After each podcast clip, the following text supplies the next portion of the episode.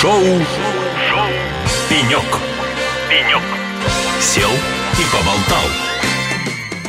Добрый день, уважаемые радиослушатели! В эфире передача «Пенек». И сегодня на пеньке расположился гость, основатель и управляющий партнер компании MindSmith, эксперт в области технологических трендов и информационной безопасности Руслан Юсуфов. А я напомню, что сегодняшнее интервью проходит в рамках партнерства с конференцией ЦИБР, и Руслан Юсуфов является как раз-таки участником, гостем этой конференции, ну и гостем сегодняшнего эфира. Руслан, приветствую вас! Здравствуйте. Руслан, ну в первую очередь э, попрошу вас рассказать немного про себя и про ту компанию, которую вы возглавляете. Ну, компания Mindsmith – это аналитический бутик. Мы изучаем будущее, и будущее без технологий невозможно. Технологии открывают новые возможности, новые бизнес-модели, но часто они являются триггером каких-то изменений, а изменения вот уже не технологические, а какие-то социально-экономические. Например, как мы общаемся, или как мы будем общаться завтра, или то, как мы работаем сегодня, и как поменяется наше рабочее пространство и модели коммуникации с сотрудниками. Приведу пару примеров. За последние пару лет на фоне пандемии мы научились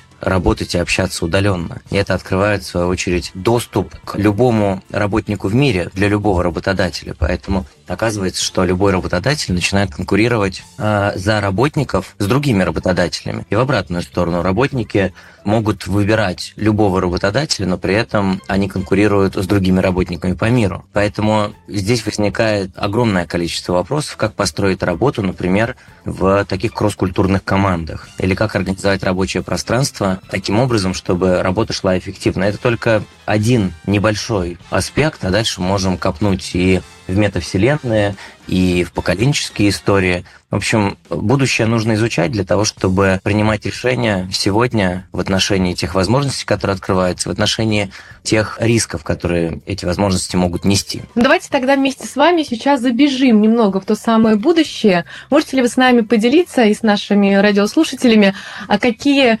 новшества ждут нас или чего нам ожидать с точки зрения технологий? Ну, вообще, угадывание будущего – это такое дело неблагодарное. Мы можем говорить о каких-то трендах, но насколько они реализуются, ну, сказать сложно, потому что в технологиях тоже есть мода определенная. Но могу уверенно сказать, что в этом году есть и будет модной концепция Web3, переход от централизованного подхода к децентрализованному подходу работы э, интернета. Интернет прошел уже две вехи, переход из Web 1 в Web 2, в котором мы сейчас находимся. И вот кажется, что новые организационные подходы, новые технологические подходы открывают, ну, вот новое мироустройство интернета, в котором много чего будет токенизировано, э, будут использоваться распределенные протоколы, и э, это, в свою очередь, открывает определенные возможности и изменения ну, в понятных нам сегодня бизнес-моделях. Прошлый год с ну, точки да, зрения пример, моды. А пример можете, да, привести? Вот как изменится наша жизнь, например, меня как жителя своей страны, либо меня как сотрудника компании? Повлияет ли это как на мою работу и на мою Ой, жизнь? Надежда, мы с вами через 10 лет можем встретиться не в студии а, лично, или не по телефону, или не по какому-то,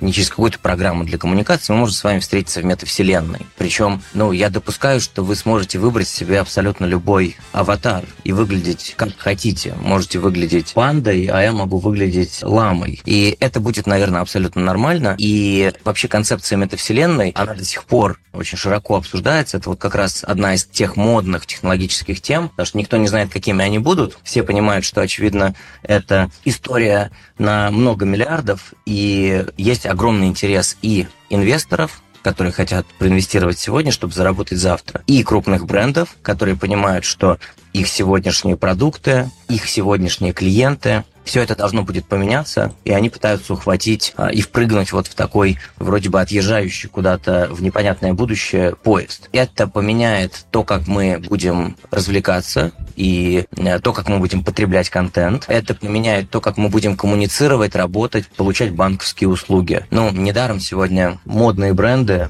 тот же Gucci покупает в метавселенной кусок виртуальной земли за вполне реальные доллары, причем за сотни тысяч долларов. Но я предполагаю, что Gucci понимает, что сегодняшнему поколению молодых ребят, для которых цифровые артефакты уже несут гораздо более высокую ценность и эмоциональную, и физическую, монетарную ценность, они не пойдут в бутик Gucci покупать себе сумку. Они, скорее всего, пойдут в виртуальный бутик Gucci покупать виртуальную сумку, чтобы надеть ее, повесить на плечо вот той самой виртуальной панде, в виде которой мы будем в этой метавселенной присутствовать. Поэтому, конечно, модные дома начинают заниматься виртуальной модой и пытаться ухватить этот тренд для того, чтобы не остаться на обочине через 10 лет или через 15 лет, а продолжать изменять бизнес. Наверное, произойдет какая-то сегментация клиентов. Эти клиенты будут хотеть реальную сумку на плечо, а те клиенты будут хотеть виртуальную сумку на плечо. Ну, и это только один достаточно узкий аспект,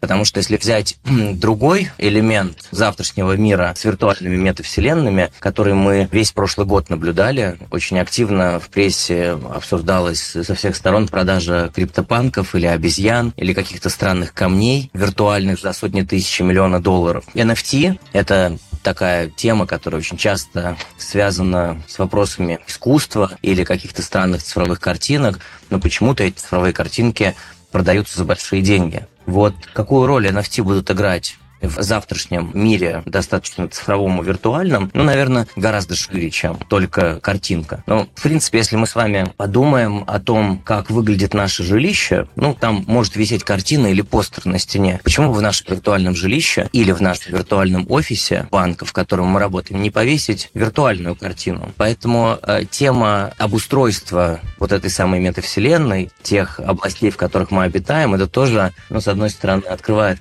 новые страницы для создателей контента. С другой стороны, это ну, потенциально огромный рынок. И сейчас происходит, наверное, вот если говорить про бизнесовый тренд, происходит слияние больших ребят из старых бизнесов. И здесь мы можем говорить не только про модные дома, мы можем говорить про крупнейшие финансовые дома, про инфраструктуру. А слияние с какими-то новыми форматами и с очень молодыми стартапами, которых еще 2-3 года назад не было, а сегодня они не просто единороги, то есть стоят больше миллиарда долларов, они уже многократные единороги. Поэтому, наверное, это один из аспектов и один из трендов. И я повторюсь, что технологии имеют моду. И у нас, как у общества, всегда очень большие ожидания технологий. А вот эта технология что-то изменит, и мы будем жить совсем по-другому. А потом оказывается, что ну, не так быстро и не так по-другому мы будем жить. Интерес к технологии падает, ей перестают давать деньги, в нее меньше инвестируют, они меньше пишут, и она, в принципе, может и погибнуть, не потому что она плохая, а потому что,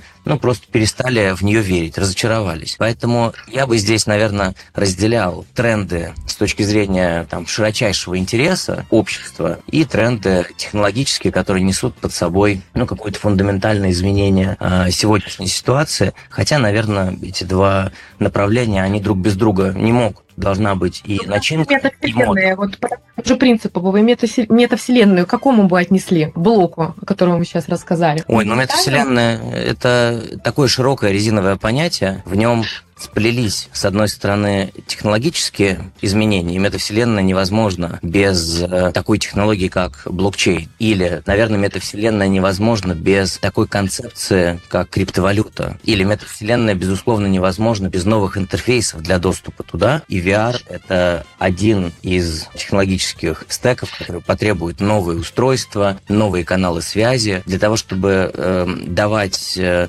доступ к тяжелому контенту в высоком разрешении для огромного количества пользователей нам, безусловно, потребуются технологии быстрой беспроводной связи. И здесь мы говорим и про 5G, и про 6G. Поэтому ну вот э, этот тренд, если его начать Ведет композировать. Еще за собой еще огромное количество технологий, компонентов э, и вообще умов. Я правильно понимаю? Все, и это... К этому еще я бы добавил э, нашу способность менять наши привычки быстро. Эти изменения технологические или изменения с точки зрения каких-то новых платформ или новых приложений, они требуют нас, потребителей, по-другому делать это. Вот кажется, что мы уже привыкли очень быстро менять наши привычки. Но Посмотрите, насколько последние, опять же, два года, насколько они изменили нашу привычку ходить в магазин. Да? Когда пандемия началась, люди перестали ходить в магазин, магазин начал приходить к ним домой. И логистические компании, ритейлеры умудрились привозить что угодно в течение часа, а еду привозить в течение 15 минут. Это абсолютно логистическое чудо, потому что если я умудряюсь там дойти э, из кухни до двери за это время, то курьер берет горячий гамбургер, который только что приготовили, упаковали в бумагу, кладет в пакет, доходит до подъезда, поднимается на нужный этаж, и это происходит за 15 минут. И вот с точки зрения бизнеса это требует пересборки логистических цепочек, потому что если у вас один большой вклад где-то далеко, курьер просто не успеет. Но с точки зрения нашей готовности нажимать кнопку и получать новую услугу, ну, дайте кнопку, и мы будем ее нажимать. Это было с такси, это было с ТикТоком, это было с доставкой гамбургера за 15 минут, и то же самое будет э, с метавселенными, и то же самое будет с э, какими-то новыми интересными форматами. Что-то загорится и будет интересно и сможет привлечь пользователей, что-то как Clubhouse э, будет гореть несколько месяцев и ну, не получит такого широкого распространения. Руслан, вот подскажите, пожалуйста, поговорим с вами про кибербезопасность. Актуальная сейчас тема, и она актуальна будет, естественно, и в тот момент, когда метавселенная достигнут апогея. Чем они отличаются, эти самые киберпреступники, от карманников? Какие вообще меры профилактики существуют, и как уберечь свой так называемый вот бумажник в кавычках? Да ничем не отличаются. У вас просто бумажник в другом месте и кармашек в другом месте. И, собственно, именно поэтому преступность за последние 10 лет мигрировала из физического мира в цифровой мир. Потому что утащить кошелек в метро или где-то там э, в толпе ну, вероятность попасться крайне велика. А в кошельке, ну, наверное, будут те деньги, которые человек носил с собой. А вот если получить доступ к его банковскому счету, там уже все деньги. Или, может быть, ко всему хранилищу банка, которое уже не физическое, знаете, не в стиле 12 друзей Оушена нужно забегать с динамитом и взрывать хранилище, а немножечко по-другому, потому что ну, сегодняшние деньги – это записи в электронных книгах. Их можно переводить не физически, перемещаясь места на место, а передавая определенным информационным системам указания перечислить те деньги, которые лежат здесь, в какое-то другое место. Поэтому взламываются и пользователи, и банки, и многообразие вот этих карманников, оно простирается от, условно, тех самых обычных карманников или начинающих преступников до организованных преступных групп, которые способны совершить, ну, вот как раз такой профессиональный, тщательно подготавливаемый налет на банк или даже на целые там группа банков. Получается, в цифровом мире мы более уязвимы, чем в физическом. Ну, мне кажется, что это все еще связано с нашей недооценкой тех угроз, которые существуют в цифровом мире. Потому что на самом деле это супер агрессивная среда, и попадая в интернет, вы с другой стороны имеете миллионы человек, которые э, хотят заработать на своих компетенциях. У меня есть любимая история, которую я уже много раз рассказывал, и, наверное, еще много раз расскажу, когда энтузиасты подключили тостер к интернету, а тостер это то устройство, у которого нет денег, его нельзя шантажировать, у него нет голых фотографий, его нельзя там заблокировать и требовать выкуп. В общем, это совершенно недорогое, ненужное, казалось бы, устройство разного рода злодеям. Но Первая атака на этот тостер поступила через 40 минут после его подключения к интернету, а всего за 12 часов эксперимент его атаковали более 300 раз. Это нам говорит о том, что, во-первых, у злоумышленников есть возможность сканировать весь интернет постоянно на предмет стандартных паролей, стандартных уязвимостей. И дальше второй вывод, что они и тостеру найдут применение. Тостер станет частью ботнета, который будет атаковать банки. Или тостер будет частью ботнета, который будет майнить криптовалюты. Или тостер будет точкой входа в корпоративную сеть для того, чтобы дальше уже добираться до каких-то лакомых кусочков. Но вот мы все еще живем в понимании, что на плохую улицу темной ночью выходить не нужно, или когда идешь в лес и видишь медведя, не надо его дергать за хвост, и не надо есть все грибы подряд, потому что некоторые из них ядовитые. Но в интернете мы себя чувствуем почему-то в относительной безопасности, что ли, хотя это не так. И есть множество а что примеров. Надо, что надо тщательнее всего прятать в Вы интернете? знаете, я здесь сейчас нашим слушателям не открою никакую новость, когда буду рассказывать, что пароли должны быть ну, во-первых, разные на разных сервисах, во-вторых, не словарные, в-третьих, они должны меняться регулярно, и нужно использовать двухфакторную аутентификацию для того, чтобы кроме пароля был еще дополнительный код какой-то, да? И не нужно ходить на непонятные ссылки и вводить там данные. И когда вам звонят злоумышленники по телефону и говорят, что они от службы безопасности банка, не нужно им переводить деньги. Это прописные истины, и все про них знают. Но если сравнить список самых распространенных паролей 2010 года и 2022 года, они примерно одинаковые. Только там не QWERTY в топе, а QWERTY 1, 2, 3. Это как раз свидетельство того, что окей, мы слышим, нам уже оскомину набили все эти рекомендации безопасников, но пароли все запомнить сложно, поэтому я буду э, использовать вот этот простой и одинаковый везде. Потому что один из главных аргументов, меня никому взламывать не нужно, или я никому не нужен. Но обычно ситуация меняется после первого взлома, потому что человек либо испытывает неудобство, у него потерялась информация, либо человек действительно теряет деньги. Практические советы для всех – это выращивать свой уровень цифровой гигиены и начинать относиться к этому серьезно. Вот все те рекомендации, которые я дал, они не будут работать, если не произойдет самого главного – осознание, что угроза реальна, и она касается лично вас вас. Просто потому, что у вас есть устройство или у вас есть сервис, к которому есть доступ через интернет. Поэтому, наверное, там главный тезис кибербезопасником должен стать каждый из нас. Не на профессиональном уровне, но на уровне какого-то вот контроля за собственным присутствием сети, что мы пишем, за нашими устройствами, как давно вы меняли прошивку на вашем роутере или обновляли тот самый тостер, или пароль на нем стоит, на уровне какой-то дополнительной ответственности, потому что мы с вами в разных шляпах, мы еще и члены семьи. У нас есть старшие, у которых будут стараться злоумышленники пенсию украсть. Есть младшие, у которых есть своя специфика, и с детьми очень важно проводить беседы и разговоры и общаться на тему кибербезопасности, потому что мы-то с вами еще, может быть, застали мир без интернета, а они уже родились в мире, когда они еще ходить, может быть, не умели, разговаривать не умели, у них уже был планшет, и они мультики могли включать себе на этом планшете. Поэтому они гораздо более цифровые. В этом смысле они лучше впитывают новые форматы коммуникации, но они, конечно, гораздо более подвержены этим рискам. Следующая шляпа. Мы с вами сотрудники организации. У нас есть и подчиненные, у нас есть и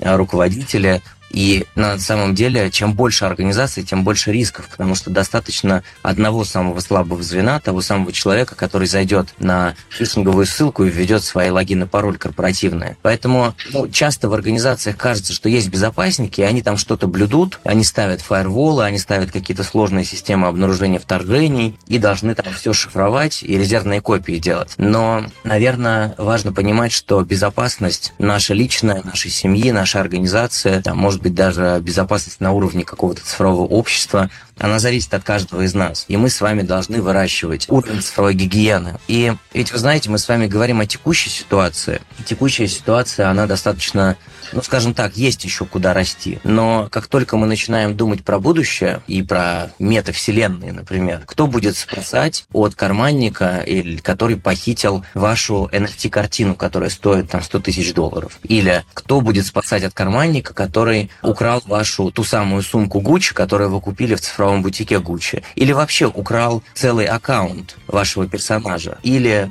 украл э, весь аккаунт Гуччи со всеми домами и бутиками и производством сумок. Кажется, что там вопросы, которые нам придется задавать себе, они гораздо более фундаментальные, потому что мы переходим вообще в принципиально новый формат взаимодействия, коммуникаций. И если сегодня крупные компании и банки, и производственные, и добывающие компании, хакеры способны взломать, заблокировать всю их деятельность и требовать выкуп в размерах там, нескольких миллионов или десятков миллионов долларов, они не способны с этим справиться, и законодательство не способно с этим справиться, и правоохранительные органы не способны найти преступников и привлечь к ответственности, то кажется, что с каждым следующим витком погружения в цифру возникает все больше проблем. Так, здесь... У меня вопрос вот такой э, к вам сейчас дополнение. Вы э, до этого перечислили огромное количество мер по соблюдению вот этой самой цифровой гигиены, гигиены по безопасности. Но вот на ваш взгляд, возможно ли вот обеспечить эту информационную безопасность самостоятельно? Или все-таки необходимо привлекать специалистов? Вот я сейчас вопрос задаю, исходя из того, что мы, мы с вами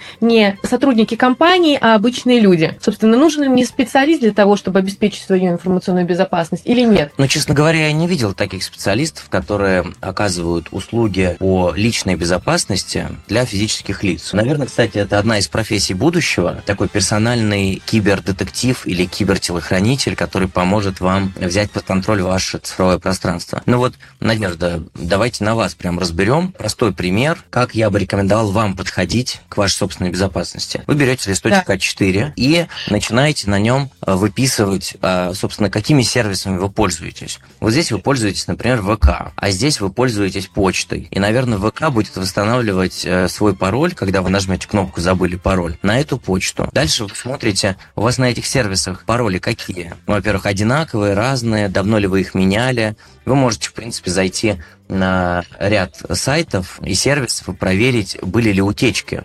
Обычно люди, когда вводят свой e-mail на сайте с утечками, у них волосы встают дыбом, потому что они понимают, что в 2017 году произошла утечка какая-то централизованная, у компании взломали и база утекла, да, и там все пароли оказались. И 2017 года человек пароль не менял, и он у него один и тот же везде. Первый шаг – это инвентаризация того, что у вас есть. У вас есть какие-то сервисы, у вас есть какие-то устройства, и в этих устройствах есть какие-то приложения. Вот настолько... Так, какой пункт? Дальше мы На... делаем. Выписали все сервисы. Дальше... Ну, вы, выписали сервисы, связали их друг с другом, поняли, что куда восстанавливается. На самом деле нажали нужные галочки. Вы зашли в свой iPhone, открыли настройки конфиденциальности и проверили, там двухфакторная аутентификация включена или нет. Вы проверили тот e-mail, на который привязан ваш iPhone, он все еще актуальный, он доступный вам, вы контролируете его, какой там пароль стоит. И дальше вы начинаете проходиться на самом деле по вашим основным каналам коммуникации. Как вы общаетесь с людьми? Вы используете Telegram, вы используете WhatsApp, вы используете какие-то другие мессенджеры. Внутри каждого из этих мессенджеров есть настройки конфиденциальности и приватности и безопасности. Вы заходите туда и ставите там облачный пароль, потому что как только кто-то получит доступ к вашей переписке, к вашему аккаунту, он увидит всю переписку, которая была до этого, потому что это хранится в облаке. Но и дальше, когда мы с вами инвентаризировали это, нажали нужные галочки, включили нужные вторые факторы, поменяли пароли в нужных местах. Дальше, ну, по-хорошему, следующий уровень, э, достаточно крутой, это когда вы сегментируете вашу информацию. Здесь у меня лежит ценная информация, особо ценная, а здесь лежит та информация, ну, на которой такие меры, наверное, не нужны. И вы пересматриваете ваш подход. А тем ли мессенджером вы пользуетесь для того, чтобы общаться с этими людьми? А там ли вы храните ваш архив э, личных фотографий? Это как такая происходит... непростая работа, достаточно сложная работа, но это действительно выработка определенной привычки, которую Конечно. нужно повторять ежедневно, регулярно, чтобы не тратить уйму времени для того, чтобы действительно инвентаризировать уйму сервисов. А я уверена, что сейчас современного человека десятки, а то и сотни этих сервисов, в которых он каким-либо образом когда-либо зарегистрировался. Я уверена, что еще и, и забыл об этом. Но эта инвентаризация займет несколько часов, просто потому что есть огромное наследие, которое мы тащим много лет или десятилетий за собой. Вот это наследие пора бы причесать, привести в тонус, посмотреть, что вас окружает, чем вы пользуетесь, прийти домой и посмотреть э, вообще, что это за роутер вам раздает Wi-Fi, какой там пароль, знаете ли вы, как зайти в админку и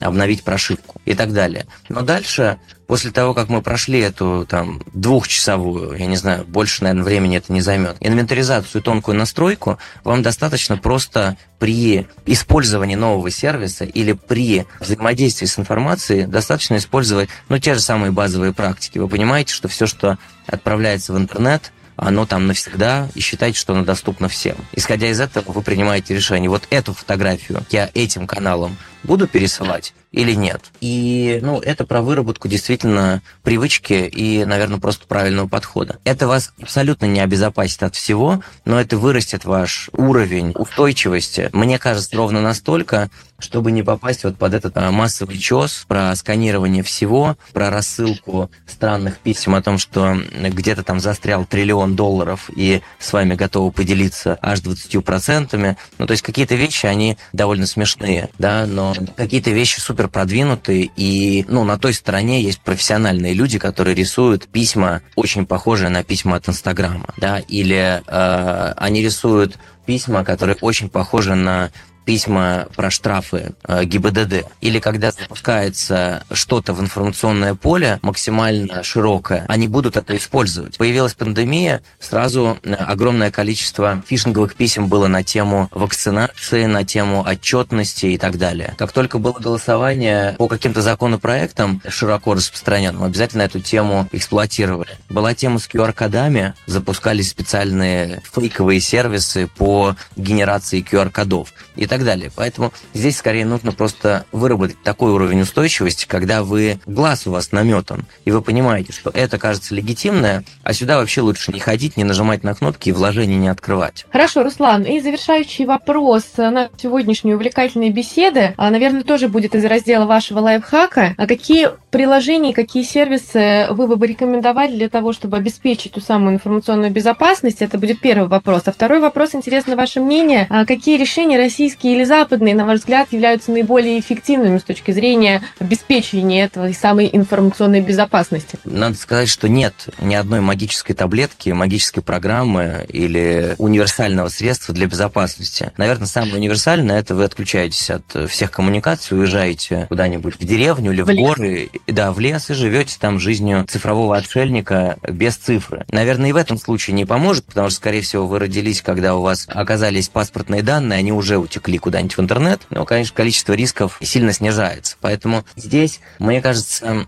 это не про программы, а это про наши подходы и использование нужных инструментов и с пониманием, что это за нужные инструменты. Потому что антивирус нужен, конечно, нужен. Какой? Да любой коммерческий антивирус, который выпускается компанией, для которой это основной бизнес. Не надо пользоваться бесплатными антивирусами. Но помогает ли он, спасает? Ну, на стороне киберпреступников сегодня бюджеты такие, которые сравнимы с бюджетами антивирусных компаний. Поэтому, естественно, антивирус отсекает часть угроз, но не все. Нужен он? Но не помешает. Почему бы нет? Он вас э, э отсечет какое-то количество угроз. Дальше э, вопрос социальной инженерии. Взламывать будут не ваше устройство, а вас, как человека. Человека взломать гораздо проще. Это закрывается только вопросами цифровой гигиены. Дальше у вас возникает вопрос, а где хранить эти 20 паролей разных и сложных? Ну, наверное, э, возникает вопрос выбора менеджера паролей. Поэтому выбирайте тот менеджер паролей, которому вы доверяете, потому что, опять же, это коммерческая организация, которая много лет на рынке, для нее это основной бизнес. Они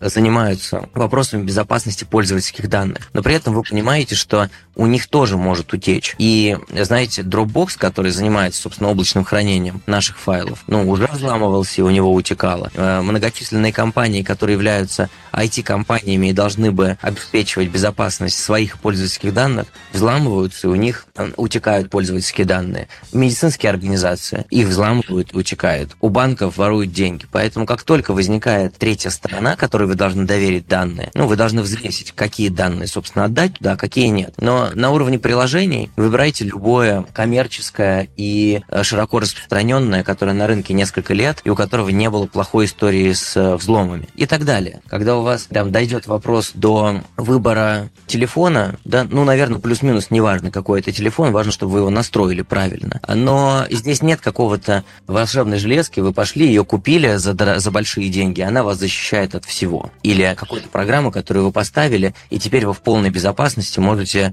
ничего не бояться. Скорее всего, мы постепенно идем к миру, в котором мы все будем э, голые, информации о нас будет настолько много, что ее эксплуатировать просто будет сложнее, потому что она будет обесцениваться. Но это другая история. Поэтому еще раз резюмировать, цифровая гигиена обязательно антивирус. Если используете сторонние приложения, тщательно выбирайте их. Сейчас многие используют VPN-сервисы. Вот задумайтесь, если VPN-сервис бесплатный, не товар ли вы на самом деле сами э, в этой схеме? Спасибо, Руслан, большое за этот интересный разговор. Я думаю, что вам удалось еще раз обратить внимание на проблематику именно личной э, информационной безопасности, что немаловажно. Напоминаю вам, дорогие друзья, что сейчас э, в эфире рубрика «Пенек». У нас идет серия интервью с гостями конференции ЦИПР, которая состоится 1-3 июня в Нижнем Новгороде. И Руслан Юсуфов также будет на конференции ЦИПР. Руслан, завершение, подскажите, пожалуйста, где вас искать, на каких сессиях, стендах, как вас найти и еще услышать от вас дополнительные инсайты? Встретимся на дискуссиях про блокчейн и кибербезопасность. На Ципре я рассказываю про технологические тренды в 2022 году. В целом на площадке все дни. Буду рад с вами знакомиться, встречаться, общаться. Вам отдельное спасибо за то, что поднимаете эти очень важные темы и поднимаете их как раз в контексте движения во времени, в будущее, потому что мы с вами обсудили сегодняшнюю ситуацию, но есть некоторые недооцененные аспекты, ну, например, как дети используют сегодня умные колонки, или как дети используют те сервисы, которые им не стоило бы использовать, или как обеспечивать безопасность детей и подростков в ситуации, когда мы до сих пор сегодня всем миром не научились фильтровать контент, который для детей и подростков не предназначен. Поэтому, ну, кажется, что вот такие дискуссии с попыткой заглянуть в будущее, они крайне важны, потому что э, все стейкхолдеры вокруг этих процессов и производители э, программы, производители э, оборудования и э, образовательные учреждения должны готовить нас всех к тем угрозам, которые возникнут завтра.